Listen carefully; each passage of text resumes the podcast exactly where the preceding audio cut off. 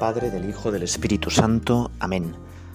Padre nuestro que estás en el cielo, santificado sea tu nombre, venga a nosotros tu reino. Hágase tu voluntad en la tierra como en el cielo. Danos hoy nuestro pan de cada día, perdona nuestras ofensas, como también nosotros perdonamos a los que nos ofenden. No nos dejes caer la tentación y líbranos del mal. Amén. Hoy, Señor, queremos rezar contigo repasando los diez mandamientos ya sabemos que los diez mandamientos no es todo lo, solo lo que tenemos que hacer, pero si los cumpliéramos ya sería mucho, ¿verdad? A veces podemos entender los diez mandamientos como una carga, algo que Dios nos ha puesto para fastidiarnos, pero no es así. Imagínate que tienes un móvil de última generación que es maravilloso, con unos prodigios técnicos. Pero tú dices, ah, yo con mi móvil voy a hacer lo que me dé la gana. Yo con mi móvil, bueno, voy a utilizarlo para clavar martillos. O me voy a bañar en la piscina. Bueno, ahora hay móviles que ya te puedes bañar con ellos en la piscina, pero lo normal es que si clavas martillos con tu móvil, o clavas clavos con tu móvil, como, utilizándolo como martillo, o te bañas en la piscina, pues se va a estropear. Bueno, pues algo parecido. Los diez mandamientos son como el mínimo para que seamos felices. Si no los cumplimos, nos estropeamos. Además, su orden es muy importante. No están puestos porque sí. Hoy vamos a reflexionar sobre el séptimo. Claro, el séptimo quiere decir que hay seis más importantes. Antes es para qué hacemos las cosas, del primero al tercero, la familia, la vida, nuestro corazón y nuestro cuerpo. Y ya en último lugar viene el séptimo mandamiento. ¿eh? No robarás, que es casi el más cortito de decir, pero uno de los más difíciles de explicar. Y uno podía pensar, oye, yo ni robo ni mato, yo no he robado nunca. Es el mandamiento que mejor vivo. Bueno, pues, pues verdad que igual robar, ¿no? No hemos robado nunca, no hemos hecho nunca un hurto, no hemos hecho algo ilegal. Pero ¿eh? no nos pasa como al del chiste ese. Esto es a un ladrón que roba una sortija, una alianza, un anillo de oro. Y cuando le detiene la policía ante el juez, dice, oye, pero tú, ¿por qué has robado este anillo, esta alianza? Y el ladrón dice, yo solo he seguido las instrucciones que ponía en el anillo. El anillo ponía tuya para siempre y me la ha quedado. Es mía para siempre. Bueno, no, chiste malo, ¿verdad? Bueno, igual nosotros podemos decir yo ni robo ni mato. Pero es que el séptimo mandamiento es mucho más. No robar nos está hablando de la justicia, de la caridad, de la templanza en las cosas, de cuidar nuestro planeta, de fomentar todo lo que haga la vida material más agradable a los demás. Y eso es muchísimo. Te voy a leer lo que dice el Catecismo de la Iglesia Católica sobre este mandamiento. Dice así, el séptimo mandamiento prohíbe tomar o retener el bien del prójimo injustamente y perjudicar de cualquier manera al prójimo en sus bienes prescribe la justicia y la caridad en la gestión de los bienes terrenos y de los frutos del trabajo de los hombres. Con miras al bien común, exige el respeto del destino universal de los bienes y del derecho de propiedad privada. La vida cristiana se esfuerza por ordenar a Dios y a la caridad fraterna los bienes de este mundo. Bueno, tela, ¿eh? Ya vemos que tenemos aquí muchísimas cosas lo primero que podíamos pensar es, oye, yo efectivamente ni robo ni mato. ¿eh? Yo nunca he robado. Pues, pues muy bien, claro que sí.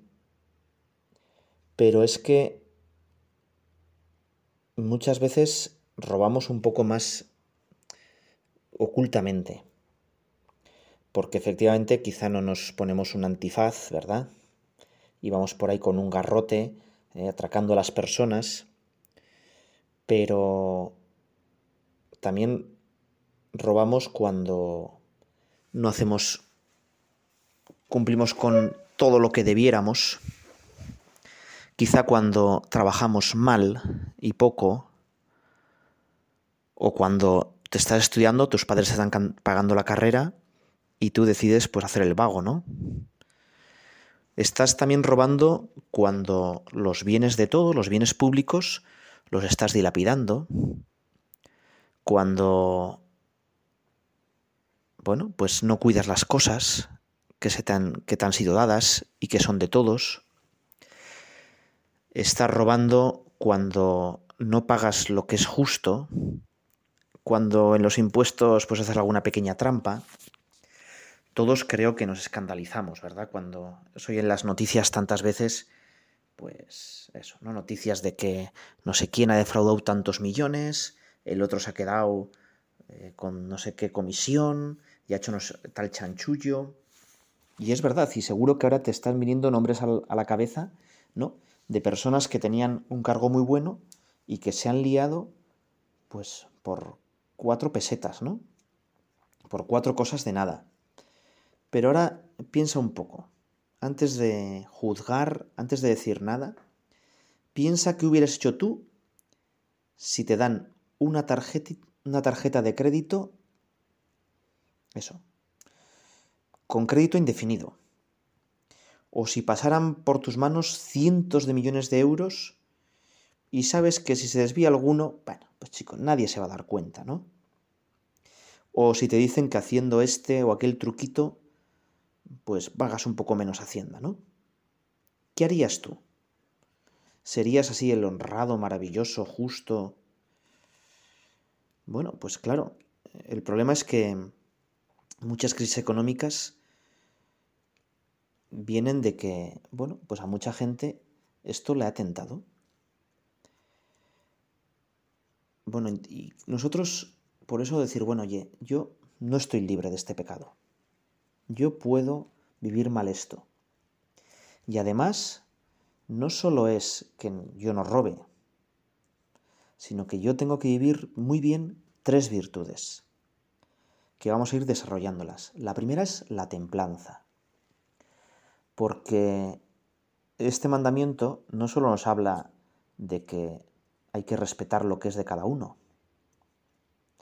sino sobre todo que los bienes de la tierra fueron creados para todos. Y como dice el Papa Francisco, y lo recuerdo una y otra vez, hay diferencias escandalosas que no son tolerables. Y por eso la doctrina cristiana muchas veces ha dicho que los bienes son para todos, que el destino universal de los bienes prima, es más importante que la propiedad privada. Y por eso robar para comer no es robar. Y por eso, cuando pensamos en este mandamiento, tenemos que pensar en tanta gente pues que lo está pasando muy mal. Quizá porque les han robado. Occidente tendría que hacer un poco de examen de conciencia, decir, bueno, tanto que pensamos que somos los honrados, los adalides de los valores en el mundo, ¿hemos devuelto todo lo que robamos en otras épocas? ¿Nos hemos preocupado de desarrollar a todos los pueblos, especialmente los de África, los del tercer mundo? ¿O preferimos que sigan en la miseria para poder seguir explotándolos. Las materias primas que pagamos a un precio irrisorio para luego vendérselas a ellos convertidas en tecnología de alta, de alta gama, de última generación, ¿por qué no les pagamos y hacemos un comercio justo con ellos? Y es verdad que dirás, bueno, pero yo en esto qué puedo hacer? Bueno, pues todos podemos hacer algo. Lo primero, podemos pues protestar, podemos intentar que los países tengan gobiernos más justos, que les traten mejor a los más necesitados, intentar crear mecanismos para que ellos vayan desarrollándose. esa pequeña ayuda que a veces se hacen en campañas, ¿no? De manos unidas contra el hambre o de cáritas. Bueno, pues cuánto bien hace, ¿no? Y además de eso, pues nosotros tener por lo menos un comportamiento eh, lo más justo posible. Te voy a contar, contar una pequeña anécdota. En un campamento, para irles, bueno, pues oye, sensibilizando con estas cosas, eh, decidimos hacer un día en el que hubiera, eh, los chavales estaban divididos en cuatro equipos, rojo, amarillo, verde, azul. Entonces decidimos que el equipo rojo fuera el equipo rico. ¿Y en qué se tradujo eso del equipo rico? Bueno, para no crear mucho lío, lo que, bueno, había, eran 40 niños y había un yogur para cada uno. Y entonces le dimos 30 yogures al equipo rojo y los otros 10 yogures pues los dimos a los demás equipos. De manera que 30 niños tenían un tercio yogur cada uno y cada uno de los niños del equipo rojo pues tenía tres yogures cada uno. Bueno, y lo que bueno, se nos habría ocurrido, porque llevamos trabajando la solidaridad, el compartir y tal, es que los del equipo rojo se dieran cuenta de la situación y cada uno diera de los dos, de los dos yogures que les sobraban a los demás. Pero no, no pasó eso. Los del equipo rojo se apresuraron a comer rápidamente todos los yogures que podían y si alguno sobró, los escondieron. Y los otros empezaron una revuelta, ¿no? Queremos más yogures, hay que quitar de esos yogures a los ricos. Bueno, en nuestro mundo las diferencias son escandalosas, ¿no? El 20% de la población tiene el 80% de las riquezas. Y tú y yo, pues estamos en ese 20%. Pero es que hay un 1% de la población que tiene el 50% de las riquezas. Y ante eso, hombre, nosotros los cristianos no vamos a llevar a la lucha violenta, ¿no? No queremos un comunismo en el que no haya dinero y en el que haya que matar a los ricos no, no es nada de eso. Nosotros lo que pedimos es, por supuesto que hay personas que se merecen más dinero que otras. Uno que ha inventado los ordenadores tendrá que tener también un premio.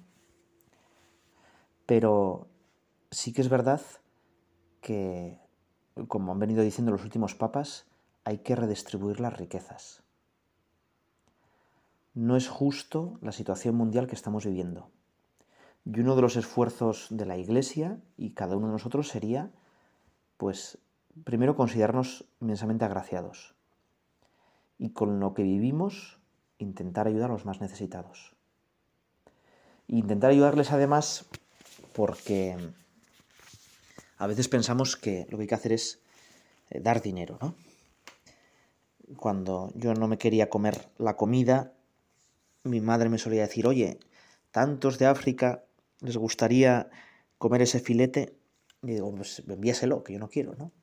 Le solía decir.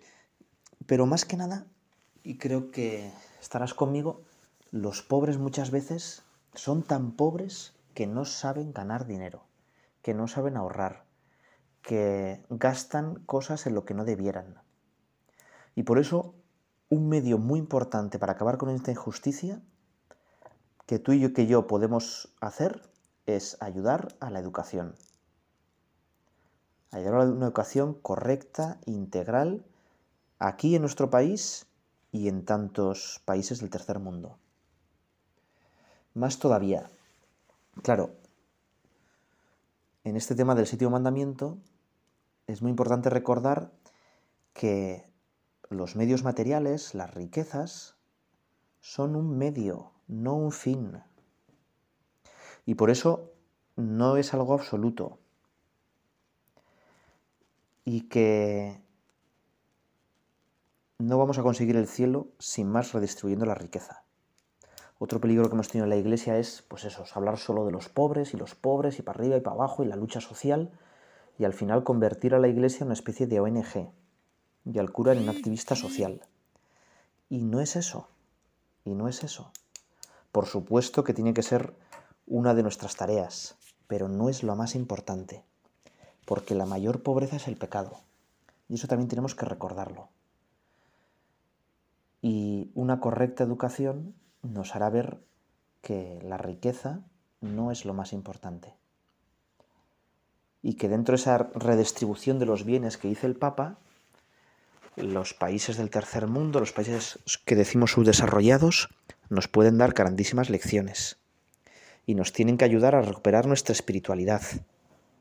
Ya el Deuteronomio decía, es una lectura que se lee pues todos los años, le advertía al pueblo de Israel que cuando estuviera la tierra prometida y tuviera abundancia para comer, no tuviera las estrecheces del desierto ni los apuros de la esclavitud, cuando estuviera bien, no se olvidara de Dios, no se sintiera autosuficiente. Y este es un problema de nuestra sociedad. Tenemos tanto de todo que pensamos que ya no necesitamos salvación. Señor, ayúdanos a darnos cuenta que te necesitamos, que los bienes de la tierra no pueden cubrir el vacío de nuestro corazón Ayúdanos a que Occidente despierte, despierte de esta abundancia que le ha embriagado y le ha hecho olvidarse de Dios. Ayúdanos a que tantos que están oprimidos y no tienen suficiente para vivir, tengan los recursos suficientes y sientan la solidaridad nuestra.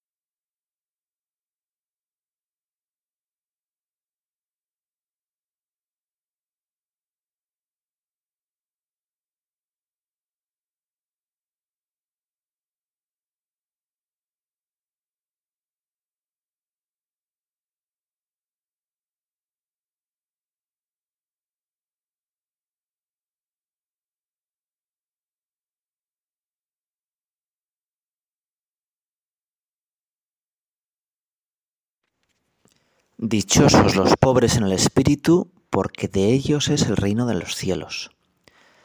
Un cristiano no debe contentarse solo con no robar, ¿eh? con vivir más o menos la justicia. Tiene que aspirar a vivir como Cristo. Y Cristo quiso nacer pobre. Eso no quiere decir que demos por bueno pues el estado de injusticia en el que vive tantísima gente del mundo precisamente estamos rezando contra ello, ¿no? Pero a la hora de examinar nuestra relación con los bienes de la tierra, no basta la templanza, no basta con, bueno, pues utilizar bien lo que tenemos, tener lo necesario, queremos ser como Cristo. Y fíjate que ya la templanza nos costaría un poquito. Si nos examinamos un poco, cuántas cosas tenemos por si acaso. Dentro de nosotros hay un pequeño diógenes, ¿no? Que va acumulando cosas por si acaso. Y cada uno puede tener ese por si acaso especialmente en algunas cosas, ¿no? Si te gusta el deporte, ¿cuántas camisetas, zapatillas tienes? Igual te pones siempre las mismas, ¿no? Pero por si acaso, abre un poco el armario y, mira cuánta ropa pues en realidad no necesitas. Cuánto de todo tienes. Y si eso es las cosas un poquito más materiales en la ropa, pero ¿cuántos libros por si acaso? O fíjate que un cristiano, alguien que quiere vivir de verdad como Cristo, hombre, igual no hace falta que tenga el ultimísimo modelo de móvil, el mejor, ¿no? Si total, un móvil más normal y más sencillo va a hacer la misma función, ¿no? O lo mismo pasa a veces con otras cosas, ¿no? Con la casa, que siempre tendemos a tener pues como muchísimas comodidades y a veces se nos puede meter ahí un poquito el corazón, ¿no? Y pensar, hombre, que Jesús no tenía donde reclinar la cabeza. Yo imagino que la casa de Nazaret sería una casa, bueno, pues cómoda, agradable, pero no sería especialmente rica ni lujosa. La casa de Nazaret era una casa cómoda y agradable, sobre todo por quienes la habitaban allí, por el buen ambiente que había. En nuestra vida muchas veces cuánta importancia damos a las cosas que pocas a las personas, ¿verdad? Y hoy es un buen día para, bueno, pedirle al Señor también desprendimiento, que sepamos contentarnos con, con menos, ¿no? Que no necesitemos tantísimas cosas. Como dice el Papa Francisco, en el sudario no hay bolsillos. Nuestra meta es el cielo. Y hacia allí vamos. Y por eso, pues al pensar en este mandamiento de no robar, también tenemos que pensar en vivir desprendidos. En que los bienes materiales lo que tienen que hacer es ayudarnos para llegar al cielo, no estorbarnos. No sé si andas en bici, los ciclistas eh, aunque sean medio aficionados y tal, ¿no? que salgan solo el fin de semana, para ellos es muy importante no pesar, porque, claro, en el llano es muy fácil seguir al grupo y tal, pero en cuanto llega a la cuesta, cada gramo de más es pesa muchísimo. Y si no has entrenado mucho y encima pues llevas muchas cosas en el maillot, pues al final te quedas el último, ¿no? Dando pena. Bueno, pues algo parecido nos puede pasar en, nuestro camino hacia el cielo. Que las cosas que tengamos no nos estorben. Que no les pongamos demasiado apego a ellas. Que sepamos vivir también renunciando a cosas. Fíjate que los gurús de Silicon Valley, los grandes, ¿no? que tienen las grandes fortunas y que han puesto la tecnología en todo el mundo, a sus hijos los educan como muy estrictamente. Y no les dejan tener móvil, por ejemplo, hasta los 14 años. Y les hacen como experiencias en los que les falten cosas. Les pagan campamentos o les llevan a sitios donde van a comer mal, dormir peor, para que se den cuenta la suerte que tienen y no se acostumbren. Bueno, pues nosotros algo parecido a la vez que luchamos contra la pobreza del mundo, vivimos desprendidos de los bienes de la tierra. Y también de este séptimo mandamiento está la ecología. Y me dirás, bueno, ¿y qué tiene que ver ¿no? el cuidado de los animales, el respeto porque hay un medio ambiente correcto, con no robar? Bueno, pues claro que sí porque estamos robándole a nuestros descendientes, a nuestros hijos, a nuestros nietos, el futuro. El Papa Francisco ha escrito una encíclica muy bonita, Laudato Si, en la que habla de una correcta ecología, una ecología integral. A veces la ecología también se ha entendido muy mal. Hay muchos partidos ecologistas que son como la sandía, ¿eh? verdes por fuera y rojos por dentro y con la lucha ecológica se quieren también meter de soslayo otras cosas. Para nosotros el mundo es una criatura y ha salido buena de las manos de Dios. Y Dios nos lo ha dado para que lo aprovechemos y para que aprovechándolo lleguemos al cielo. Y tratar mal el mundo es despreciar ese gran regalo de Dios. No apreciar su belleza es decirle a Dios que no, ha sabido crear. Y a través de la belleza del mundo podemos llegar racionalmente a que existe Dios. Y dentro de esa correcta ecología, no son los animales más importantes que las personas. A mí me sorprende mucho que en las clases con los niños de primaria, una de las cosas que más me cuesta es eh, entender que los animales son más importantes o menos importantes que las personas. Para ellos le tienen mucho más cariño a su perro que a otra persona. Y es curioso porque, eh, bueno, pues los dibujos animados, ¿no? De, de Abraham y tal. Y entonces salía Abraham que con gran pena iba ahí a sacrificar a Isaac y entonces en vez de eso sacrifica un cordero. Pues varios dijeron, pero qué malo, que hubiera matado a su hijo, pobre corderito. Bueno, esto es un síntoma de cómo está nuestra sociedad. A veces pensamos o nos es difícil argumentar por qué los animales no son tan importantes como las personas. Precisamente porque no entendemos que las personas son espirituales y los animales no. Bueno, pues una correcta ecología lo que hace es que pone todo en su sitio. Es decir, lo más importante, Dios. Luego la dignidad de las personas. Y para ello, respetar lo que Dios nos ha dado, que es el mundo. Y por eso, en esta lucha de la ecología, los cristianos a veces tenemos el peligro de decir como, bueno, pues esto no es muy importante, o bueno, de esto ya se encargan estos que además tienen una ideología en otras cosas un poco torcida, yo me voy a desmarcar. Bueno, pues no, es una bandera que no tenemos que dejar. Y aunque puedan parecer pequeñas cosas, pero también es un, síntoma, por ejemplo, lo de reciclar. Hay un sacerdote que le gusta hacer una comparación sobre Dios como el gran reciclador, ¿no? Que aprovecha nuestra basura y nos perdonan nuestros pecados, ¿no?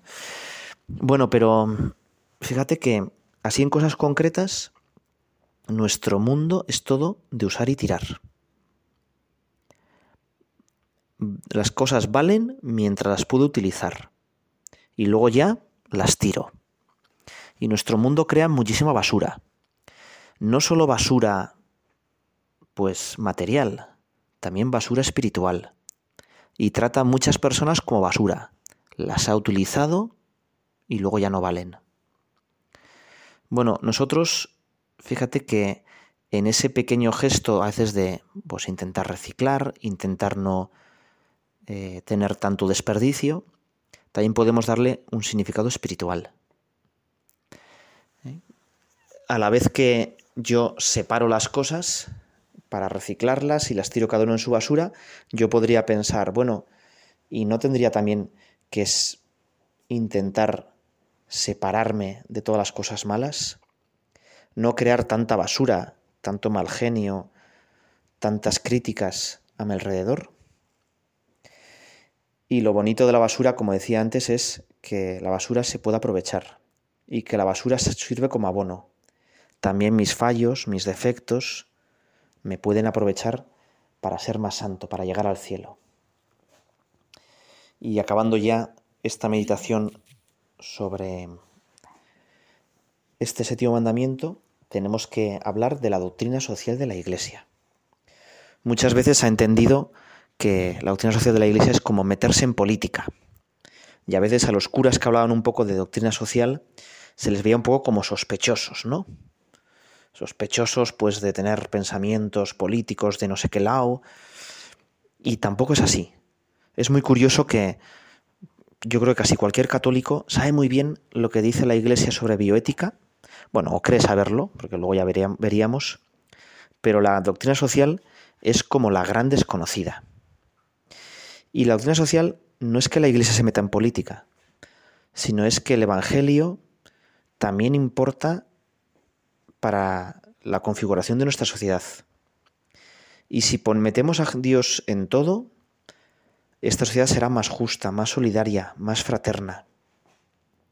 Y no solo en las motivaciones, ¿no? En por qué hacemos las cosas, que las hacemos por amor de Dios, para conseguir el cielo, sino también La doctrina social juzga las situaciones y las realidades sociales. Y así la doctrina social también juzga, por ejemplo, los sistemas políticos. No da un sistema político concreto, no es una especie de vía intermedia entre el capitalismo y el comunismo, sino que da orientaciones para que pues el, el dinero no sea lo más importante, para que los gobiernos puedan ser más solidarios. Esta doctrina social se desarrolló sobre todo a partir del el Papa León XIII, con una encíclica Rerum Novarum, y en, entre nosotros ha tenido una traducción, pues la verdad es que fue muy bonita. Y nosotros tendríamos que coger ese testigo. Hubo muchos sacerdotes que leyendo esto, pues intentaron aplicar esa doctrina social a sus pueblos y empezaron a crear cooperativas. Es decir, en vez de que todos los medios de producción y el capital lo pusiera una sola persona o un grupo de personas, que los trabajadores del campo también participaran en esos medios de producción y que se asociaran, normalmente eran, pues hay cooperativas de leche, de vino, de aceite, que se asociaran para tener campos más grandes, para así poder comprar más maquinaria, para luego venderlo mejor. Un gran pionero de esto, y nos ponemos bajo su protección, es un beato vasco, que fue párroco de Mondragón, también conocido como Arrasate, José María Arizmendiarrieta, ¿eh? que lo que hizo fue, pues esas cooperativas, digamos, agrícolas, luego montar una cooperativa que vendiera sus productos, un banco que fuera una cooperativa para financiarlos, unos seguros, una línea de electrodomésticos, bueno, y fue montando, ¿no? Y todo eso lo hacía con un espíritu pues de mejorar la sociedad y así llevar a la gente a Dios. Y él decía, por ejemplo, unas pequeñas reglas, ¿no? Que el que más cobrara en toda la corporación podría cobrar como mucho tres veces lo que cobrará el que menos. Y que todos eran responsables y por tanto todos eran propietarios de esa corporación. Y bueno, podíamos seguir, ¿verdad? Quizá eh, tú y yo, pues no sé, no podemos hacer gran cosa, o igual sí. Si pensamos un poquito, igual podemos hacer alguna eh, cosa pequeña para mejorar la injusticia en el mundo para cumplir mejor este séptimo mandamiento, para que sea verdad eso de todos los pobres.